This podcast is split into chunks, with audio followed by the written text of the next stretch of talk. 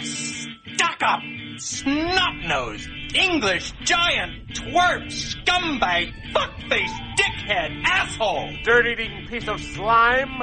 You scum-sucking pig! You son of a motherless goat! No business born insecure junkyard motherfucker! You are physically repulsive, intellectually retarded, vulgar, insensitive, selfish, stupid. You have no taste, a lousy sense of humor, and you smell. Você está escutando o Bate-Papo na Masmorra, podcast masmorracine.wordpress.com.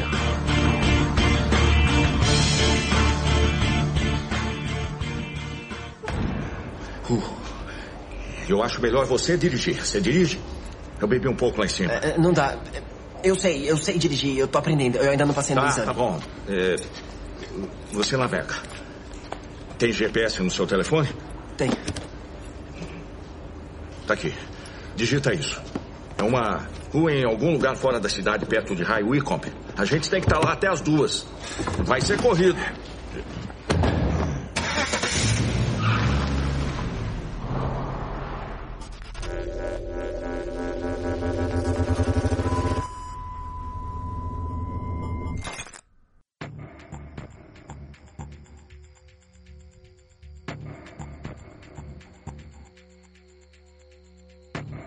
Aí, galera. Estamos aqui novamente com o nosso projeto para falar sobre Black Mirror. Falamos aí dos dois primeiros episódios. Hoje será então um programa onde falaremos de Shut Up and Dance e o episódio San Junipero. Eu convidei o nosso amigo Fábio Fernandes. Tudo bem, Fábio? Tô, Angélica, tudo ótimo. Tô muito feliz de estar aqui novamente contigo aí para essa segunda parte, né, do, da terceira temporada. Sim, maravilhoso, maravilhoso. Também é nosso querido Marcos Noriega. Tudo bem, Marcos? Opa, tudo certo. Certíssimo. E agora com a adição da nossa amiga, minha colega de feito por elas, Isabel. Tudo bem, Isabel? Aí, tudo bem.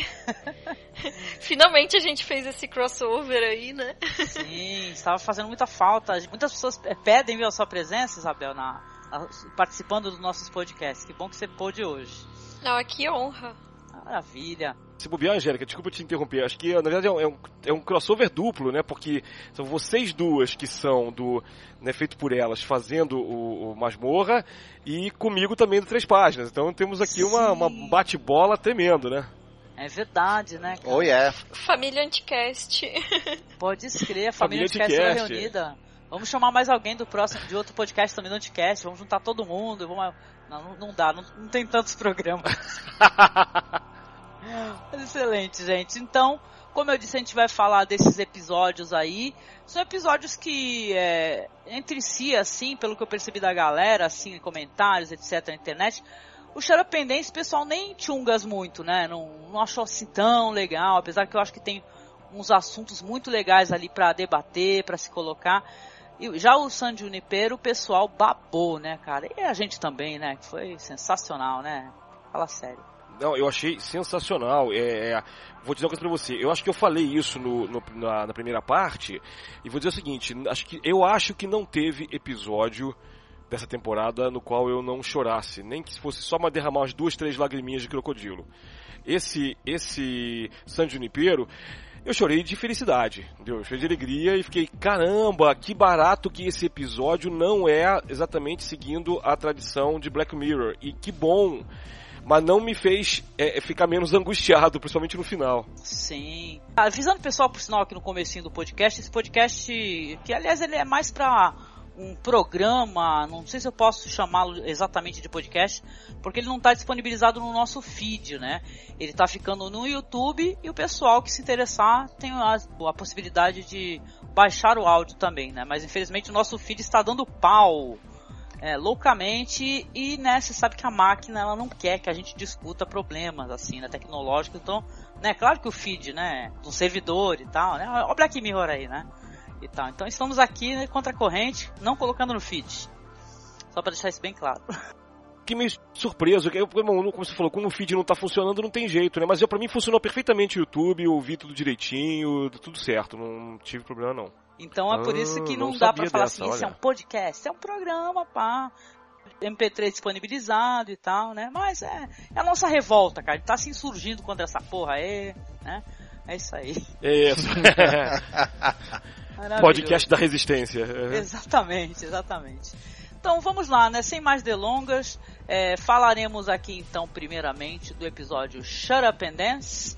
É, no Brasil ficou como, Fábio, Shut Up and Dance? Eu acho que ficou Cala a Boca e Dance mesmo. É, falando então um pouco a, referente a esse episódio Shut Up and Dance, ele é um episódio que é estrelado pelo Jeremy Flynn e o Alex Lotter, né? Foi escrito pelo Charlie Brooker também. É o James, James Watkins, Watkins, né? isso, aí eu isso. tava dando uma fuçadinha aí no que, que o James Watkins é, tem feito, né? Porque a gente tem o costume de comentar isso daí, né? Ele como diretor, né? E tal. Aí eu vi, cara, achei isso bem legal, tá? Que ele dirigiu a Mulher de Preto, que é aquele retorno da Humber, né? Uhum. Com o Daniel Radcliffe Sim. e tal. Ele é roteirista do. Ele, ele, na verdade, ele tem mais roteiros. Ele é roteirista do- da Mulher de Preto e do Abismo do Medo 2, por exemplo. Sim, exatamente. Abismo, Abismo no meio do 2 que não é nem tão legal quanto um, né? Mas é tá aí, né? Tá registrado. Então vamos lá, eu vou fazer a sinopse do primeiro episódio, episódio chamado Shut Up and Dance, tá? A gente começa o episódio, tem uma mulher que ela está dirigindo um carro para um parque de estacionamento. Nervosamente ela deixa as chaves, né, em um dos arcos da roda e ela manda uma mensagem né, e sai. Aí já corta para um rapaz chamado Kenny, que é interpretado pelo Alex Lauter, né? Que é um adolescente, é, ele tá tentando instalar um removedor de malware do laptop porque a irmã pegou emprestado sem permissão para poder fazer download de filmes, olhem só vocês, né? Então ele usa lá o primeiro link de pesquisa de um site chamado Shrive e ele consegue limpar o vírus. Mas no entanto, ele já mal sabia, ele já havia sido hackeado, né? Você percebe até pela filmagem, né, que você tá tem um momento que vai estar mostrando inclusive a câmera do notebook dele, né? Aí que já estão tendo acesso à webcam do laptop dele. Aí o, o Ken ele ele troca de site lá, ele vai a algum site erótico, resolve se masturbar em frente ao seu computador. Terminado isso, não é mostrado ao espectador, né? né? Quem, claro, quem chegou aqui já sabe que o que aconteceu, mas ele recebe um e-mail, né? A partir do, do, do notebook dele, percebe que foi hackeado, né? E desliga o laptop. Aí o Ken ele começa a receber várias eh, mensagens, né? Primeiramente eh, pedindo o número do telefone dele, ou então o vídeo dele vai se masturbando vai ser lançado em todos os contatos dele, né? Aí ele de maneira relutante acaba fazendo isso. O hacker fala para ele assim, olha, mantenha seu telefone ligado em todos os momentos, eh, serviços de localização também ligados, porque eu vou contatar você. Você aguarde então minhas mensagens até que você seja ativado, né? Ele vai ter que fazer alguma coisa. Kenny, então, nervosamente vai para o trabalho dele. Quando ele chega lá, ele recebe um texto do hacker que exige que ele vá para um estacionamento, né, cobertura de estacionamento, às 12 horas, ou ele vai publicar o vídeo dele. Aí ele fala para a chefe que está doente, aí é, corre de bicicleta, gente, né? Vai correndo, consegue chegar a tempo, acaba encontrando um motociclista com um pacote. O motociclista também, você repara que ele foi uma vítima desse hacker. É, foi dito para ele ir nesse ponto também para entregar esse pacote. Ele tira a foto do Kenny e vai embora, né? Que é a prova que realmente o pacote foi entregue. Aí o, o Kenny acaba tendo que é, receber mais uma mensagem e descobre que ele vai ter que ir levar é, esse pacote, que na verdade contém um bolo, para um quarto de hotel. Nesse quarto de hotel ele vai encontrar o Hector, que é interpretado pelo Jeremy Flynn, que olha só, gente, é o Bron de Game of Thrones, né? Avisa o hacker que foi entregue, mas acaba ficando nervoso lá, não sabe o que fazer, tem que esperar. Aí o Hector ele, ele aceita a situação, né? Pelo jeito, então o Kenny era esperado. Pro Kenny pedem para tirar uma foto do Hector para confirmar essa entrega. Aí ele aguarda, né, e tal. Só que ele não se livrou ainda dessa situação, né? É informado para ele por mensagem que ele vai ter que acompanhar o Hector, tá, novamente para um outro lugar. Aí eles vão para um local específico fora da cidade. O Hector, conversando com ele, fala que o que aconteceu, né? Como é que ele se meteu nessa cilada, né? Ele fala que foi, entrou em contato com uma garota de programa, que ele estava trocando mensagens, algo assim, e acabou também é, acontecendo a mesma coisa, né? Falaram que ia revelar para a esposa dele, filhos e tal, e ia perder, né, a mulher, etc. O Kenny tá muito desesperado, caindo em prantos dentro do próprio carro. Aí eles têm que chegar a um local, né? Acho que tem até uma questão interessante aí, não sei se vocês recordam. Tem um negócio da, da vizinha, né? Do Hector, não tem? Que eu achei isso daí muito divertido até, né? A mulher querendo pegar carona, eles vão abastecer o carro. e a mulher falando assim, ah, é, eu vou pro outro lado, ele tentando se desvencilhar, né? Aí a mulher fala assim, não, eu vou pro outro lado contigo. Aí, nossa, desespero, né? Tu que é o espectador, você fica super nervoso. Aí ele recebe uma outra mensagem, consegue se desvencilhar da mulher. Aí fala assim, ó, seguinte, olha dentro do, do, do pacote que tem um bolo, ok? Dentro desse bolo tem uma arma. Então é o seguinte, o Hector é, recebe a mensagem que é para ele ficar no carro, para ser o motorista de fuga, e o Kenny vai ter que roubar um banco. Né? Aí o menino se vê no desespero insano, né? E tá uma cena bem contundente, né? A cena é terrível. Ele entra no banco, a, a, acaba catando, né? Isso daí de assaltar, é, se urina e tal, uma cena bem forte. Aí ele volta pro carro, ainda não terminou o que eles têm que fazer. Falam pro Hector que ele vai ter que conduzir o carro até um ponto, assim, não é uma floresta, é um ponto assim isolado da cidade, próximo de uma floresta. E falam para ele assim, ok, você tem que fazer isso até esse ponto, Hector. O Kenny vai continuar até o próximo ponto. O Kenny fica desesperado, aí é, falam para ele entrar no parque florestal, que é ali perto, essa floresta, para entregar o dinheiro sozinho. Aí ele faz esse caminho, encontra um homem, né, com uma grande caixa contendo um drone, né? E nesse momento você começa a falar, what the fuck, né, e tal, né? O que, que, é isso agora? Aí ele pergunta, que provas que você tem contra mim, né? O homem pergunta pro Kenny, o Kenny fala, não, não tô sabendo de nada. Aí o Kenny acaba descobrindo que esse cara que ele encontrou, que o drone já tá filmando lá de cima foi ligado, ele vai ter que lutar com esse cara até a morte, meu é um pivete, né, e tal, né, um moleque até bem jovem, né. Daí volta então pro Hector, né, que ele tá voltando para casa, acaba recebendo uma outra mensagem desse hacker que tem uma imagem de Trollface, aonde ele descobre então que sua mulher já sabe que ele contratou uma, uma Calguel, é, mostra todas as outras vítimas do hacker, né, é, que cumpriram todas essas exigências também, tiveram todas as suas informações confidenciais, é, informações vazadas, recebendo mensagens, brigas, né, e tal. E o Kenny tá saindo da floresta, sangrando, com a bolsa contendo o dinheiro roubado, né? Ou seja, ele conseguiu, como essa luta era uma luta até a morte, você já intui, inclusive, que ele matou o cara, né? Aí ele recebe um telefonema da mãe dele falando para ele que é sobre essa, esse, esse, vídeo dele se masturbando com, veja bem, aí é o grande é, é, revelação do filme, né? Ele estava se masturbando com pornografia infantil, né? Que vazou na internet, a mãe tá histérica ele não responde, o hacker vai enviar também para ele essa, essa imagem de Trollface.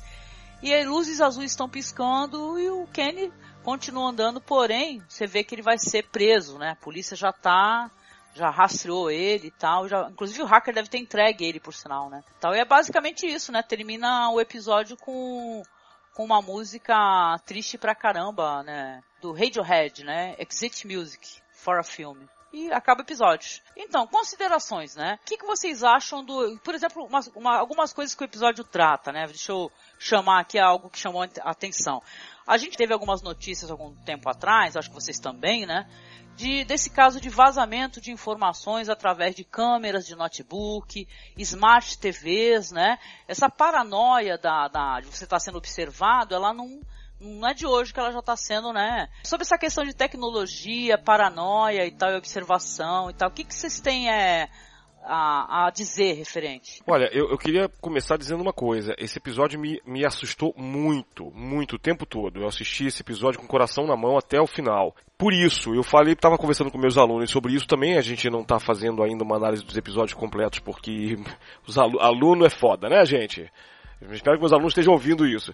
Porque vocês não assistem episódio, pô. Eu fico besta como é que todo mundo já viu Black Mirror, e menos os alunos. Mas ok. Mas é, não, é, é porque quando é lição de casa, o pessoal não assiste. Se bem que também tô brincando, também não cheguei a fazer lição de casa não. Mas é, eu achei que isso pro pessoal mais jovem talvez fosse ser mais apavorante. Eu acho que não. Eu acho que é apavorante para quem tem a minha faixa etária. Porque a gente viveu a transição do analógico pro digital, né? E quando a gente vê isso acontecer, é, a gente é, é percebe o seguinte esse episódio, ele talvez seja o único da temporada, me corrijam se eu estiver errado, que não é futuro próximo. Pode ser hoje, pode acontecer hoje, não tem nenhum problema, nada tecnológico ali que diga que esse episódio não pode acontecer agora. Né? O, o, Fábio tem razão, porque além do, dos aparelhos usados serem todos de tecnologia dos dias de hoje, a própria ambientação, veículos, roupas, são dos dias atuais e as notícias que a gente vê, né, de vazamento de, de fotos, vídeos, é, o, o, cara usando malware para roubar senhas do teu computador, para roubar, roubar dinheiro de você através de transações bancárias online, essa coisa do revenge porn, né, essa coisa criminosa, enfim todo esse cenário de, de, de, medo e paranoia da possibilidade de você ter informações é, e a sua intimidade vazada são aí do, atuais de, de, agora, de já. É, porque como o Fábio mesmo falou, eu também sou de uma época em que a gente não tinha um Black Mirror, essa tela preta dentro da nossa casa, em que nossa intimidade podia ser vazada para o mundo. Eu sou da época do analógico também. Agora, na época do digital e da, da, da, da conexão com a internet, você e com os hackers e todos esses programas maliciosos aí que podem entrar no seu computador por N maneiras, você pode realmente, a qualquer momento, ter a sua intimidade vazada para quem a pessoa quiser e até ser vítima de uma chantagem, dependendo do que você tiver aprontado, né? Pô, esses grandes CEOs é, de empresas de tecnologia e tal, ou não, né, outras empresas, cara, eles tampam, tipo assim, o microfone e tal, notebook. Tu acha que um, o criador do Facebook, ele deixa dando bobeira, entendeu? Desprotegido, Sim. né? Então isso aí é bem falado, né? É, inclu inclusive, se eu não me engano, foi a Samsung que há uns, uns dois anos atrás teve justamente essa confirmação, né, de que as TVs, as, as smarts deles têm acesso à gravação, a, a é, podem registrar tudo que está acontecendo, né, na sua sala e tá mandando esses dados para eles, né? Então é, e realmente a tecnologia desse episódio é completamente contemporânea. É um episódio que a gente vê que ele poderia estar tá acontecendo nesse momento.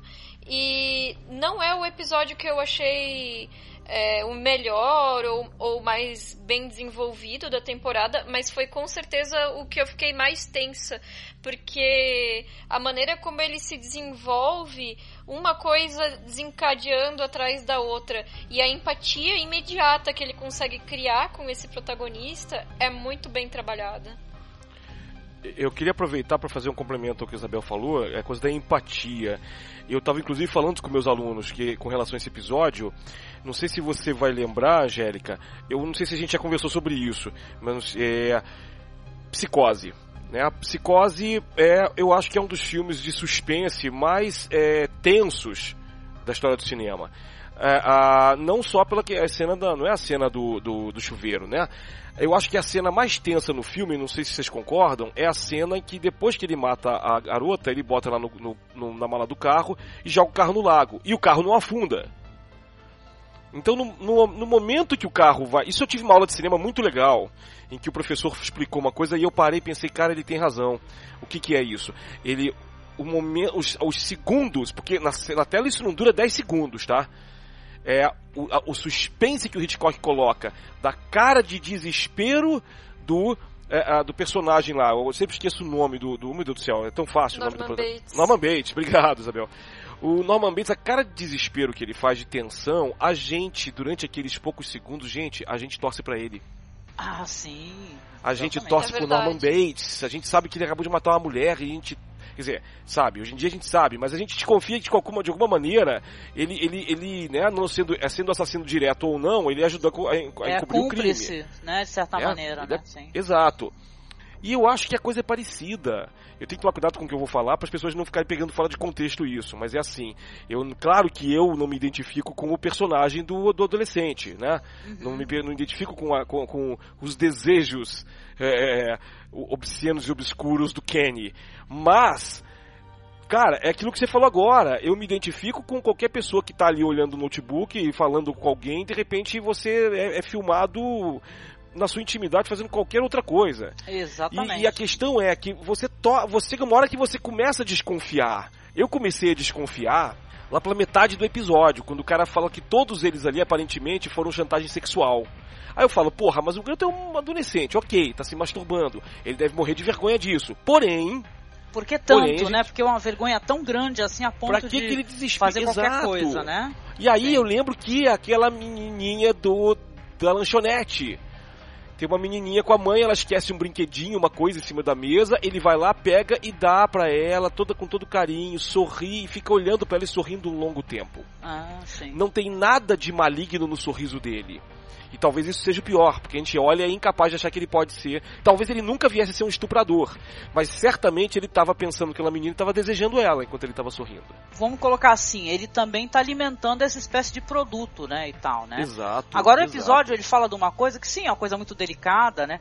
É a questão de justiça e questão de justiçamento, né? Que são coisas bem diferentes. Porque uma coisa é você falar assim, olha, você tem que ser preso, você tem que ter apoio psicológico, porque você está fazendo o que você está fazendo errado, está alimentando uma indústria é, extremamente negativa, perigosa, que mata muita gente, que, né, que destrói vidas, só que você quer que essa pessoa morra? Né? Então é uma questão também interessante porque Black Mirror tem isso. Uhum. Tanto que o pessoal Sim. coloca esse episódio ao lado, veja bem, não quer dizer que, que seja tão bom quanto aquele episódio que é da temporada 2, né? Episódio 2 da temporada 2, que é White Beer, né? E sim, Só coloca né, dentro dessa questão, porque o que, que é justiça, né? Você quer justiça ou você quer vingança? Não é verdade? Porque uma coisa é você desejar justiça, então essa pessoa vai ser presa, essa pessoa vai sofrer as sanções pelos seus atos, e outra coisa é que essa pessoa vai lutar até a morte com alguém. Você entende? É, o que esses jovens. É, eu estou deduzindo que os hackers são, sejam jovens, que é, me parece muito possível que seja esse o perfil. É, ele, eles fazem uma coisa que está dentro do, do, espectro do vigilantismo, à margem da lei, e, e, envolvem essas pessoas num jogo sádico em que elas são levadas a cometer outros crimes, inclusive, tão Uhum. graves, de repente, quanto o crime que eles estão tentando punir. Então, eu tenho minhas dúvidas se a intenção dos caras era realmente punir ou se era usar o crime que o cara cometeu, que ele sabe que o cara não vai procurar a justiça se for chantageado, não vai tentar sair da chantagem, se eles não usaram isso como uma maneira de prender o cara apenas para fazer um jogo sádico, se divertir com isso e, e, não realmente interessados em justiça mesmo. É criminoso né? também o que eles Sim. estão fazendo. Também eles Sim. também é, é criminoso, Sem né? E tal, né? Até no último episódio, que a gente vai comentar no próximo podcast, o último episódio dessa temporada, pelo, pelo menos, né? É falado isso daí, o quanto você pode utilizar para você descobrir certas coisas. Então é, é a mesma espécie de joguete. Eu acho que Black Mirror tem isso de interessante, né? Coloca uma situação onde parece muito fácil para vocês falar assim, ok, esse moleque ele tá é, tendo prazer sexual com pedofilia, ele merece morrer. Merece morrer? Né? Então é, é, bem por aí, né? Eles colocaram essa questão na nossa cara, assim, fala assim, ó, reflete, é isso que você quer? Você quer justiça, você quer vingança, você quer uma caça às bruxas, porque isso é uma espécie de caça às bruxas também, né? Vira uma horda. Fizeram ele cometer outros dois crimes durante né, o joguinho. Complicado. Vira essa questão de mesmo uma horda punitiva, né? E quando eu mencionei o fator do, da empatia, também para me explicar como fez o Fábio, né? Também, justamente, não querendo dizer empatia em relação ao desejo dele, mas é porque o, adolescente, a princípio, ele é apresentado pra gente como um rapaz, assim, tímido, é, muito na dele, atencioso com os colegas de trabalho, gentil, com, até com aquela criança, né, no, no início, de uma forma que a gente não imagina exatamente o que está acontecendo ali, né? E, e nesse sentido, eu, eu fui a espectadora ideal deles, porque eu não questionei o que estava acontecendo. Conforme foi se desenrolando, é, eu, eu fiquei, eu fiquei é, confusa de por que, que a reação dele era tão intensa, porque ele tinha tanto medo de que isso fosse divulgado, se as outras pessoas tinham, é, teoricamente, crimes mais graves, em, sem, sem querer colocar um, um, valor exato, assim, né, nessa questão, mas, e o dele seria só a questão de liberar as imagens da masturbação, né, e aí, quando a gente percebe a gravidade do que está acontecendo e o peso que está por trás disso, que não é apenas a masturbação em si, é, o episódio ele te coloca contra a parede, porque a gente tem que questionar os nossos, os nossos próprios posicionamentos, no sentido de é, você acha válido que tudo isso seja feito porque ele é um pedófilo, ou você continua achando que tudo isso era é, excessivo e que ele estava sendo torturado por aquela situação? Exatamente, eu acho que Black Mirror tem muito disso, né? O quanto a gente não é a audiência de um circo romano, né? E ver alguém ser jogado aos leões, a gente ficar ali batendo Exato. palmas, né? E tal, querendo mais sangue, mais sangue, mais sangue. E até onde a gente vai, né, nisso daí, né? O que, que nos torna humanos, né? Pessoas conscientes é da humanidade dos outros também, né? Não justificando isso daí, obviamente, tem que deixar isso bem claro, né? Mas é interessante essa análise aí, né? Ao mesmo tempo o pessoal fala que esse episódio não é muito legal, umas críticas que eu escutei pela, internet, e eu acho que ele levanta umas análises legais sim, né? Como a gente está levantando por aqui, né? Eu acho, eu acho, Angélica, que você falou agora a questão perfeita desse episódio de toda, por trás de toda a série Black Mirror, de todas as temporadas. A, a gente se torna participante de, de cada episódio quase tanto quanto os personagens. A gente é mais ou menos aquilo que a, a uma autora que eu não vou lembrar agora, é claro que a gente nunca lembra, né? A gente fala coisa assim de cabeça. É a autora de um, de um livro muito legal, de um clássico da, da, da, da cibercultura chamado Hamlet no Holodeck, é, que ela diz o seguinte.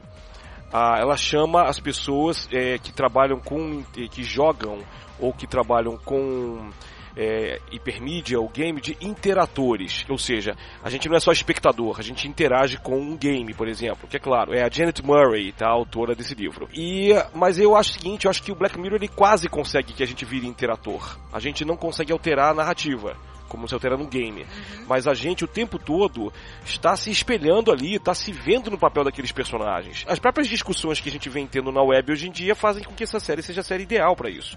A gente faz parte do pão e circo que o Charlie Brooker coloca a gente, né? A gente também vai discutir os episódios. Isso é, eu acho isso fantástico. É, nunca vamos esquecer, eu acho que eu tenho muitos exemplos, mas um dos exemplos mais chocantes, né, é, dentro dessa questão do, da, que nem a Isabel falou da horda, que aconteceu com aquela escola modelo, né, gente, que a família fo- foi detonada, destruíram a família, o pessoal teve que fugir, Sim. no final não tinha acontecido absolutamente nada. Vale muito a pena também para quem quiser, a gente sempre referencia filmes, tem um filme muito interessante chamado A Caça também, com Mads Mikkelsen, né? Se eu ouvi falar, mas não vi esse filme. Já, já é a segunda vez que eu tô numa, num podcast com você e tudo que você é filme que você indica, eu digo que eu não vi, né? Eu tô ficando péssimo. Ó, você vale- nunca mais vai me chamar pra participar de podcast. Imagina, imagina, imagina. Esse filme é ótimo e me deixou com sentimentos conflitantes, porque tem justamente essa questão de uma acusação falsa de pedofilia e mas quando na prática a gente a gente sabe que muitas vezes quando as crianças muito pequenas relatam situações de abuso, é, duvidam do relato delas. E o filme ele, ele parte do contrário. A menina pequena inventa a situação. Então a gente fica numa situação terrível de que é, a gente sabe que ele é inocente, mas, mas nesse caso a gente fica é, pensando que na vida real provavelmente o relato dela seria verdadeiro e estariam duvidando dela. Então, como espectador, ele, ele provoca nesse sentido. É, não dá pra desqualificar a vítima, né, e Concordo. tal. Não, não é à toa que tem psicólogos e tal, e pessoas que é, as crianças podem conversar, né. Gosto muito de série investigativa, né, e tal. Tipo Law and Order, SVU, né. Então eu já vi muito isso daí, como é que funciona. Então isso daí é, é muito. É, tá, tem que pisar em ovos mesmo pra falar qualquer coisa. Mas a princípio eu acho que a gente tem que sim averiguar, né, isso daí. E não buscar que nem o pessoal faz na internet, mata, desgraça esse cara aí, onde é que você mora, eu vou te matar, né? É bem complicado, mas a princípio tem que apoiar a vítima mesmo, não tem essa, né? Bom, deixamos isso claro, sei lá? Sim, eu acho que tá, preocupante isso. Acho que ficou bastante claro. Eu, eu gostei. Ah, tá bom.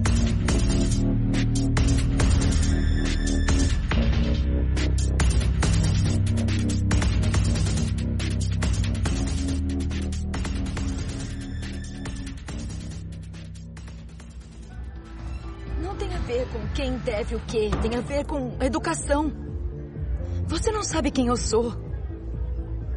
Você não sabe o que isso significa. Isso significa diversão. Ou deveria. E isso. Isso não é divertido, tá legal? Isso não é divertido.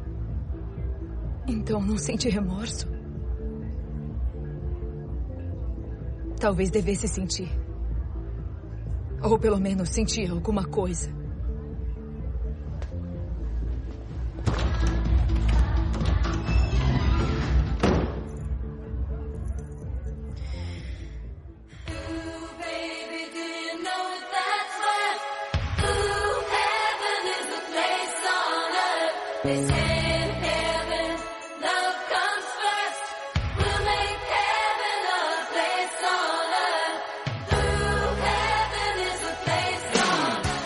Próximo episódio que a gente vai debater hoje, então falaremos aqui num, num dos episódios, eu acho que favorito é de muita gente, cara, porque o pessoal amou isso daí. Foi o episódio chamado San Junipero, né? Esse episódio aí, ele é dirigido pelo Owen Harris, correto? Ele já dirigiu o outro episódio de Black Mirror que eu gosto pra caramba, que é o Be Right Back, que é o episódio com o Don Hal Gleason, a Hayley Atwell. Hayley Atwell, né? A gente Carter, né? Cara, a gente Carter. E é um episódio sensacional, gente. Acho que é o meu preferido de todos. Eu tava tentando encontrar esse título em, o título em português. Alguém sabe qual é o título do Be Right Back em português? Aqui não, não tô achando em lugar nenhum essa referência. Que maluquice. É tipo Volte pra lembrando. mim, né? Algo assim do gênero, né? Acho que sim. Venha pra mim sim, mas... e tal.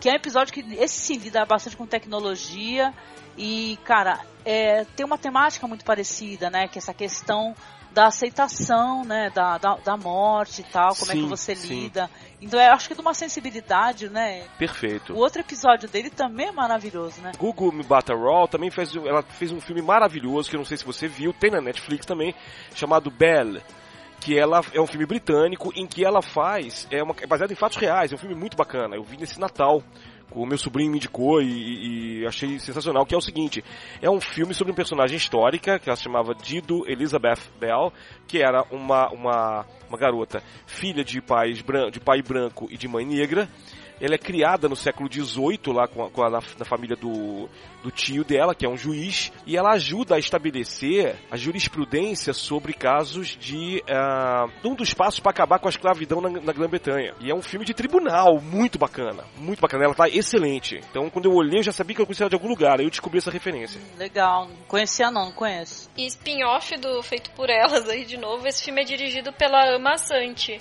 É, é uma diretora. Esse filme é maravilhoso mesmo. Sim, verdade, verdade. É, tipo, ah, já uma dica aí pra vocês falarem da Amassante lá no Feito por Elas, né? Já coloquei na listinha ela. Legal, legal. Maravilha.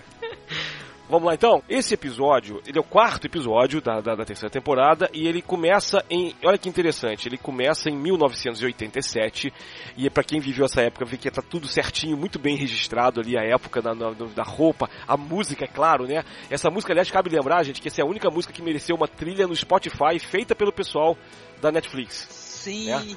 Pra, pra Black Mirror. Então vocês podem procurar isso no Spotify, vocês vão encontrar essa trilha sonora muito, mas muito legal. E a, a, a, garota, a Mackenzie Davis, que faz a York, é uma branquinha ruivinha, de óculos, e que ela tá meio que perdida nessa cidade de San Junipero, que é uma cidade na Califórnia. E ela tá ali, é, entrando, entra numa balada que naquela época não chamava nem balada, né? Tinha algum outro nome, numa festa, tudo mais tal, numa, numa, casa noturna. E aí ela, ela encontra um casal que passa por ela assim e decide sentar com ela. A menina, uma menina negra e um rapaz branco. E a menina super, ah, vamos dançar, vamos vir, vir se divertir com a gente tal. Não, é primeiro ela senta pra pedir pra menina assim, olha, finge que a gente tá conversando, que você me conhece, porque eu quero me livrar desse cara, que esse cara é um chato. E aí o cara vai lá, você percebe que eles parecem que já se conhecem ali o cara, e o cara fica, não, pô, vamos lá, vamos sair. Aí ela, não, não, eu tô com minha, minha amiga aqui e tal. Ela fala assim, ah, minha amiga tá morrendo, não sei que tal, né, daqui a não sei quanto tempo. Aí a menina corrige a data da morte pra outra lá, e opa, você pegou a brincadeira na hora tal, né. Aí elas começam a ficar amigas. Mas assim, amigas numas, né, porque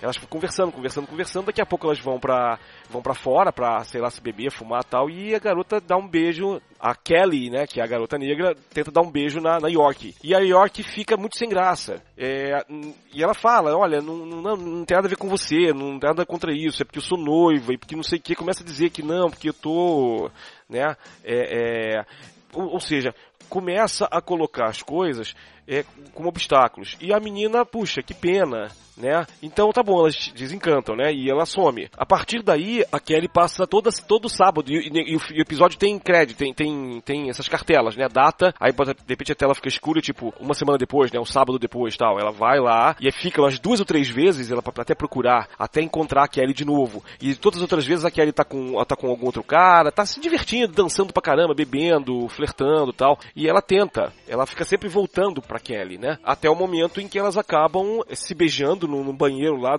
onde elas se encontram e vão pra, pra casa de praia da Kelly e fazem sexo. E a York vira e fala: Olha, é, foi a primeira vez que eu tive sexo, fiz sexo com alguém. E à meia-noite elas desaparecem. Não fica claro o que acontece toda, toda meia-noite. Só que meia-noite é como se quase como se fosse um reboot, mas a gente vai vendo, que não é o caso. Só que a partir da semana seguinte ela vai e não encontra a Kelly. E aí, aí que é o legal. Eu já tava com uma desconfiança que tinha a ver com viagem no tempo. Mas mas você tava, também tava, Angélica? Não, eu fiquei surpreendida, cara. Eu fiquei me perguntando assim, como é que vai ter tecnologia nos anos 80?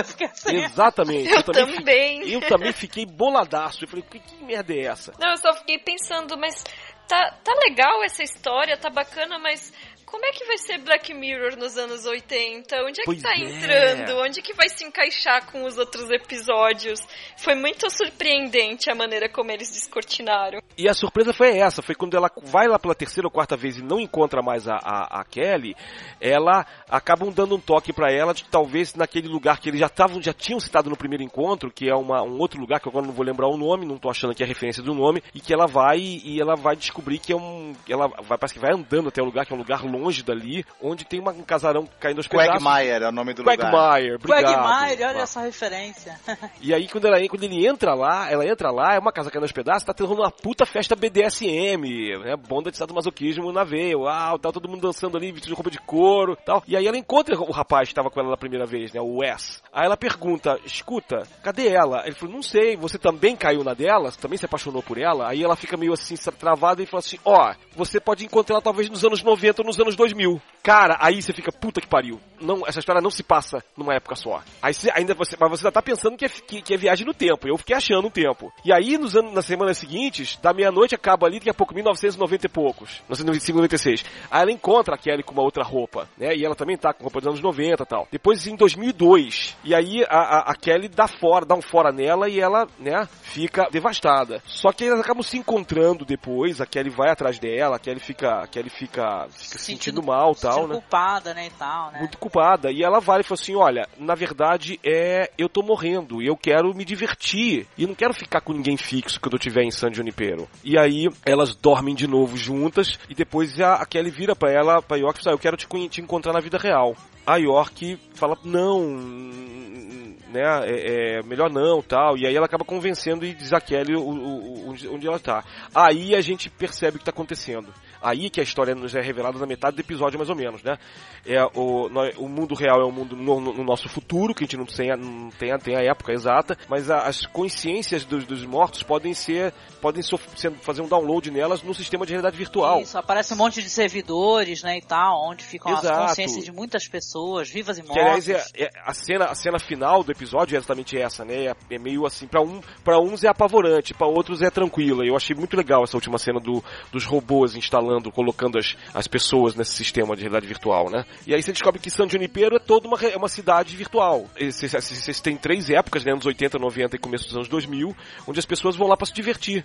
E elas ficam pulando de, de, de noite em noite enquanto elas não estão morrendo. Quando elas estão ali moribundas, elas têm acesso uma vez por semana, cinco horas, se não me engano, por, por, por semana ali, né? E aí aparece já a Kelly, velhinha.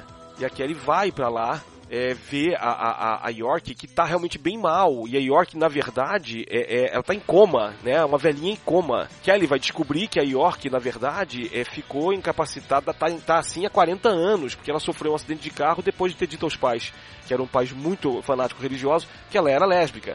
A família não aceitou, ela pegou um carro, sofre um acidente e fica, fica assim nesse estado. E uh, agora ela está prestes a sofrer eutanásia. E o barato desse sistema, que é aí que eu acho bacana no, no, no, no Black Mirror nesse episódio.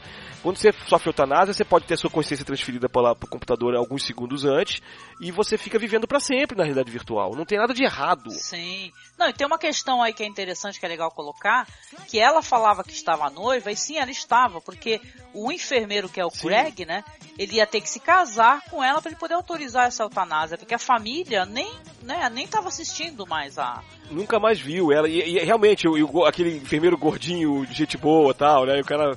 Aí ela conversa, né? A Kelly conversa com o cara e ela fala assim: peraí, então será que a gente não consegue mudar esse negócio aí? E aí é o barato, porque aí ela acaba voltando lá rapidamente para falar com a, com a York conversa com ela, pede ela em casamento, é uma cena linda, né?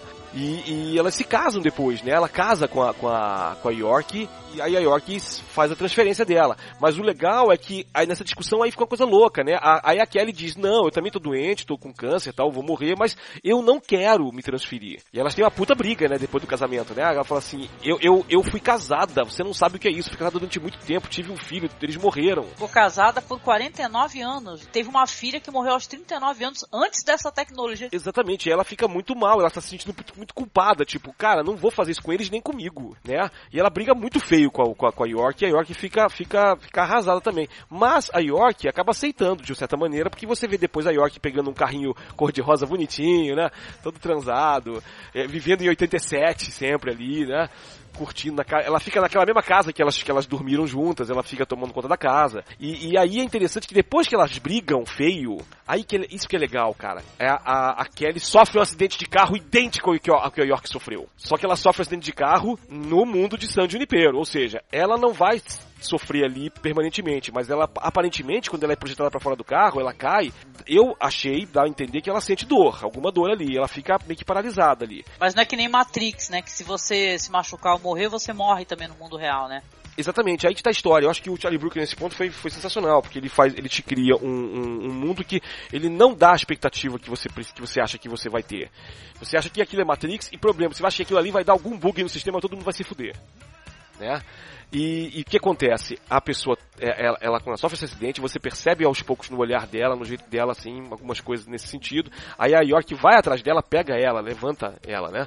E aí, aí pula pra sequência seguinte, quando mostra já a Kelly morrendo e o corpo dela sendo enterrado. Só que no momento que o corpo dela está enterrado, está a lápide dela, o corpo dela junto com o corpo do marido da filha, você já vai ouvir uma voz em off, aí você volta para São Junipero de 87 e as duas estão juntas. Ou seja, faltando pouco tempo para morrer, ela decidiu autorizar a, a, o upload dela para a nuvem lá, né? E aí isso, aí elas ficam curtindo música, se amando loucamente, e aí bota a última cena a coisa meio Matrix aí sim, né? O robô, o braço daquele robô, esses robôs industriais mexendo com cada é, cilindrinho pequenininho que deve ser a consciência de cada um na base de dados de San Junipero e acaba o episódio.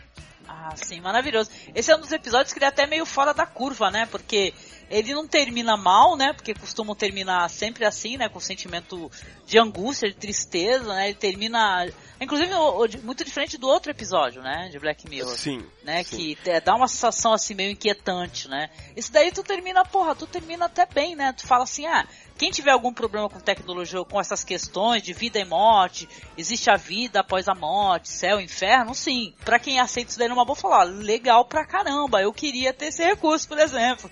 Que eu ia sim, tranquilo. Pô. É, pô, dois.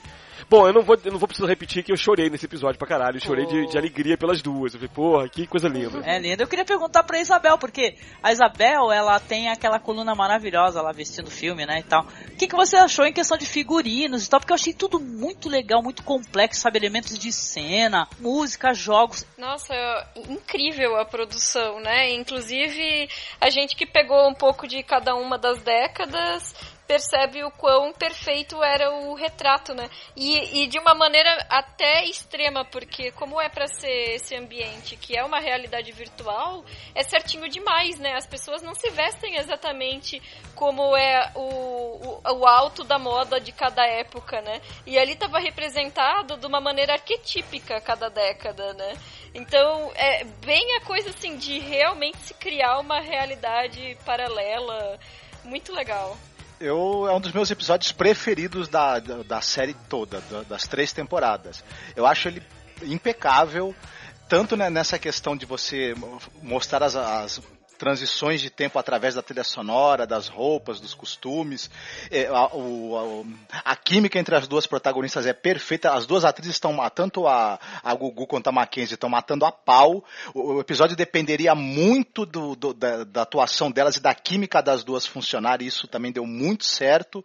É, é uma verdadeira aula de como fazer exposição dentro de uma narrativa sem, ser, de, sem ter diálogos expositivos que, que são é, jogados ou de didáticos demais, é toda a exposição que vai acontecendo ao longo do episódio, em que você vai compreendendo todo o contexto da situação, é feita de maneira orgânica, a exposição ela nunca parece forçada, ela é sempre orgânica, nunca parece que um, um roteirista tentou enfiar uma explicação ali de qualquer jeito, num diálogo que não seria dito daquela maneira entre duas pessoas.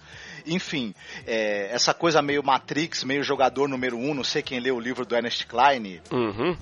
Né? Talvez, talvez é, ache semelhanças nesse paraíso artificial, que na verdade é uma coisa interessante. É uma proposta de um paraíso que não é o paraíso cristão, o paraíso é, é, é um paraíso pagão, hedonista, uhum. em que é, já aconteceu com essas pessoas a tragédia que é uma tragédia inevitável para todo ser humano, que é envelhecer é, adoecer, é, perder seus entes queridos, morrer e ter uma proposta de paraíso não puni, de, de paraíso não cristão, dado pela tecnologia, por uma possibilidade da tecnologia. É, é a tecnologia conseguindo fornecer ao homem um paraíso real, ou, ou real não, né? Ele ainda é artificial no sentido de que ele é virtual, mas tão real quanto a proposta que a religião pode dar. Então, é, na verdade, tem um monte de questões aí, muito a questão da homofobia que é tratada, a homofobia social, enfim. É, tem um, N questões ali que estão subjacentes à trama, mas que nunca são faladas de maneira expositiva demais, didática demais. Também esse episódio ele tem um final feliz, mas ele gera também muita reflexão. É enfim, para mim é redondo, assim, é, impecável. Maravilhoso. Também, perfeito. E é interessante, né, porque se a gente colocar a Matrix aqui, né, é, vou trazer só pela questão de curiosidade, porque em Matrix você é, você tá pensando, você tá no universo onde você tem acesso a a conforto, alimento, roupas, vestuários e tal, né? Esse mundo que a gente vive, né? E tal. E no mundo real, então, né? Onde você não está sendo ali alimentado, alimentando a máquina, na verdade, você é pilha, né? Da, pra máquina. É um mundo bem complicado, né? Um mundo destruído, detonado e tal, onde não tem mais luz solar, essas questões todas aí, né? Então é bem interessante que é, é o contrário, você morre e você vai pro mundo que você acha legal. É nos anos 80, nos anos 2000 e tal. Eu vou te falar que aquela cena, né, da, da York, né, no banheiro falando pra Kelly, falando assim, olha, eu gostaria que você me ensinasse, né, porque ela tão jovem, nunca pôde nem ser, sequer exercer, né, a, uhum. assim, ter, tipo assim, conhecer o prazer e tal, né, dos desejos dela, né, do que é no coração. Que é muito bonito, me emocionou muito essa cena, sabe? e tal, uhum. da, dela falando assim, você me ensina, você se importaria? Eu, tô, eu sou inexperiente nisso.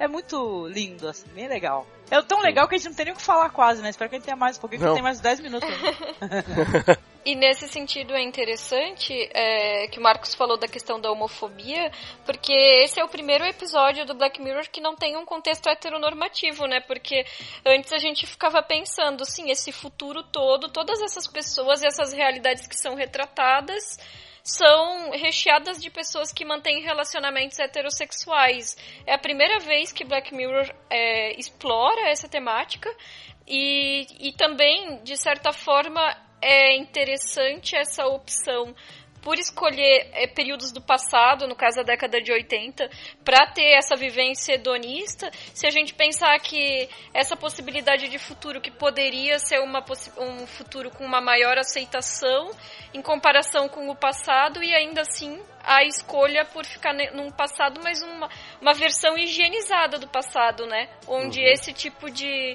reação é, homofóbica, lesbofóbica não, não, não tá presente. Exato. E você sabe que o Brooker disse que ele, quando ele escreveu o primeiro rascunho do episódio, ele colocou também um casal heterossexual. Aí ele acabou resolvendo mudar. E, entre outros motivos, porque casamento do mesmo sexo na década de 80 não era, não era legal nos Estados Unidos, né? E, e ele achou que isso daria uma ressonância extra ao episódio. E deu, né? E como você falou, né, Isabel? Foi o primeiro episódio que não é heteronormativo. Eu acho que isso aí, só isso aí já seria o suficiente para colocar uma coisa muito bacana na, na, na, na história da televisão mundial, de modo geral, porque a relação, tirando aquela, aquele momento em que elas falam, né, é, cada uma de como é que surgiu essa questão do desejo pelo mesmo sexo, isso é uma coisa absolutamente normal dentro do episódio. Ninguém é julgado por isso, né? E como o Marcos falou também, não é, não é punitivo esse, esse, esse universo. Ah, isso é maravilhoso. Até o próprio Wes, né, que é aquele cara que tá enchendo o saco da Kelly, né? Ele, ele pergunta pra ela o que foi. Ela também já te pegou, né? Então, né? Você também já tá apaixonada, né? Então, então não tem essa questão de julgamento lá. Pelo menos eu não vejo, né? Esse contato texto de julgamento na, nessas pessoas que estão lá, né? Pessoas que é Uhum. interessante até colocar que nem todas são é, pessoas mesmo, né? Do, do mundo, assim, que estão lá, que suas consciências estão lá. E sim, tá- são, alguns são, tipo, projeções, né, e tal. É, 85%, segundo a- o cálculo da própria personagem da Kelly, das pessoas que estão lá em San Junípero, já estão mortas. Sim, sim. Olha lá, esse- essa é a festa do, do morto muito louco, né, cara? Muito. Pô, é, perfeito, perfeito. É por Quando, aí. quando ela faz esse cálculo que ela fala nos 85%, nessa hora eu, eu pensei realmente que fosse viagem no tempo e que ela estava se referindo ao futuro de onde ela vinha, que aquelas pessoas já estariam mortas. Eu não tinha entendido ainda o que estava acontecendo. Eu pensei a mesma coisa, Isabel. Eu também, eu também. Eu acho que aquilo ali é justamente feito pra pes- fazer a gente é, ficar na dúvida, né? Exatamente. Sim. Olha, não, eu tô, eu tô muito feliz. Eu acho que assim, como você falou, esses episódios são tão bons que na verdade a gente não tinha muito o que falar, né? Eu, eu achei muito bacana. É, é, poder, poder, sabe, de vez em quando a gente poder não ficar fazendo muita análise e ser fã, né? Chegar a dizer, olha, Sim. isso é do caralho. É. E foi, né? Esses episódios foram, né?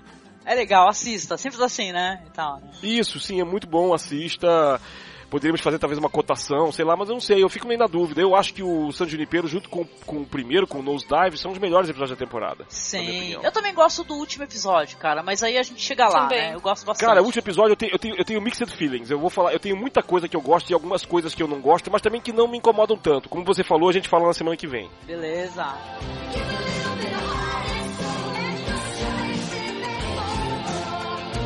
Então, eu quero agradecer aqui aos participantes aqui da nossa bancada, agradecer a nossa amiga Isabel Wittmann. Isabel, favor, convide as pessoas aí para conhecer mais do que você está produzindo na internet. Quiser falar do feito por elas também. Olha, Angélica, muito obrigada pelo convite, é um prazer.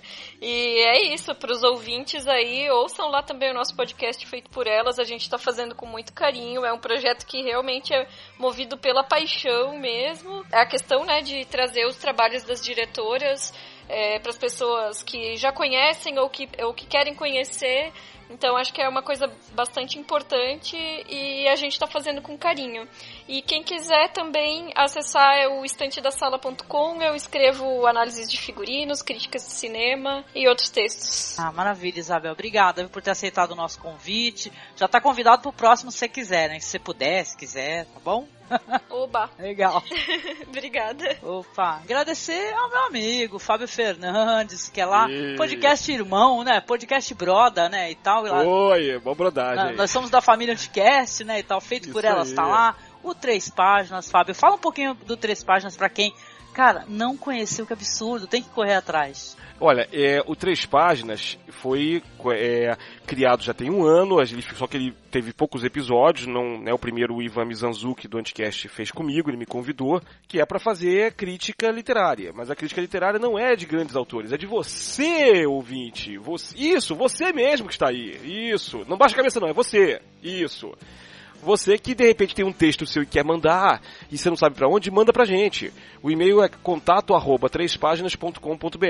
O que, que a gente faz? Como o nome diz, são três páginas.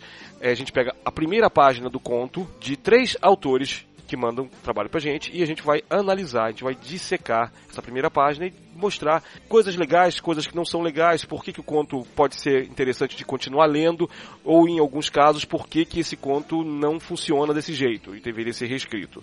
Então é basicamente isso que a gente faz e, é, e geralmente é uma coisa que dá muito prazer pra gente. A gente leva esse programa assim, e esse último agora teve duas horas e cacetada, quase três horas. Nossa, sim, você falou que é um dos maior tempo até agora, né? O que tá ganhando, né? Sim, Sim. exato. Agora o ouvinte pode perguntar, Fábio, pô, por que, que tu analisaria meu texto, cara? Quem é você o que você faz? Fale um pouquinho sobre você, só um pouquinho. Tá legal. Bom, eu sou, eu sou escritor, eu sou tradutor, eu sou tradutor há mais de 30 anos e eu tenho, entre outros livros que eu traduzi, eu traduzi Laranja Mecânica, traduzi Neuromancer, do William Gibson, traduzi muitos quadrinhos também, não sei se vocês sabem, eu traduzi ah, alguns quadrinhos importantes da, da, da, da DC, como é, Transmetropolitan, Ex Machina, DMZ, é, traduzi uma parte do Hellblazer, uma coisa que me deixou muito orgulhoso, foi muito legal. E é isso, eu, eu escrevo em português e em inglês já faz muitos anos, né? Eu tenho um, um romance publicado em português, que se chama Os Dias da Peste, e eu tenho vários contos publicados em vários, em vários sites e revistas. O mais recente é um conto que se chama Amor, uma arqueologia, que está na edição 11 da revista Trasgo, do Rodrigo Van Campen. E em inglês eu tenho publicado também com certa frequência nos sites e estou escrevendo meu primeiro romance em inglês. É, é só para fechar então, é, é, assim, fazer mais um jabazinho, eu fiz, eu fiz é, em 2013 eu fiz uma oficina literária em Seattle, nos Estados Unidos, que é a Clarion West Writers Workshop. E um dos meus professores foi o mestre Neil Gaiman com quem eu estudei muito, aprendi muita coisa bacana. E é isso, eu, eu, eu, saí desse curso mais convicto ainda de que meu negócio é escrever profissionalmente. E depois de um tempo conversando com amigos, conversando com o Ivan mesmo, que tinha me chamado ano passado, eu pensei, poxa, por que não dar continuidade a isso? Né? E, e para dar precisamente esse apoio. Se você quiser ter o seu texto lido, cara, eu vou ler com o maior prazer e, e é isso. Eu sempre falo isso no, no podcast. Não é pessoal. Eu não vou agredir o autor. Mas se eu tiver que estraçalhar o texto, eu vou estraçalhar tudo, sabe, para salvar o autor, entendeu? Ninguém quer alguém é, sendo condescendente, né, e tal. Alguém que fale. Ah, cara, eu não mesmo, passo a mão né, na cabeça assim. de ninguém. Tá certíssimo, meu amigo. Você é maravilhoso, sabe, né? Sou tua fã, Você que é maravilhosa. Obrigado. Obrigadão, Angélica. Valeu. Ô, querido. Agradecer também ao meu parceiro aqui do blog, que é o Marcos Noriega. Marcos, muito obrigada pela sua participação. Quer fazer algum jabá, recomendar algum filme? É, eu gostaria de recomendar um livro que é, o episódio do, do San Junipero me lembrou bastante. É um livro que eu tive, que eu gostei pra caramba, me diverti muito, que é o é, jogador número um do Ernest Klein. É uma ficção científica bacana, tanto quanto esse episódio uh, San Junípero é uma ficção científica bem legal. E eu que agradeço o prazer de poder estar aqui conversando com a Isabel, com o Fábio, com você sobre essa série que eu gosto tanto. Uma beleza. Maravilha, maravilha. E aí eu, né, como você sabe, Angélica Helles. Acessem lá o blog onde a gente está produzindo muito material, falando de cinema alternativo, séries também, olha como a gente gosta de falar sobre séries, volta e meia, né? Então acessem lá masmorracine.wordpress.com, Facebook, facebook.com barra cinemasmorra, Twitter é arroba masmorra underline cast. Acesse, comente, compartilhe esse post, beleza? Beijo então, até o próximo podcast, galera. Até mais. Opa, fiquem bem. Tudo de bom, muito obrigado. Tchau, tchau.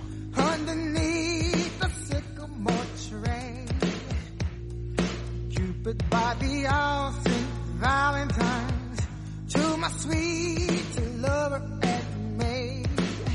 Slowly but surely, your appetite is more than I knew. Sweetly, softly, I'm falling in love with you. Wish me love, wishing well, kiss and tell.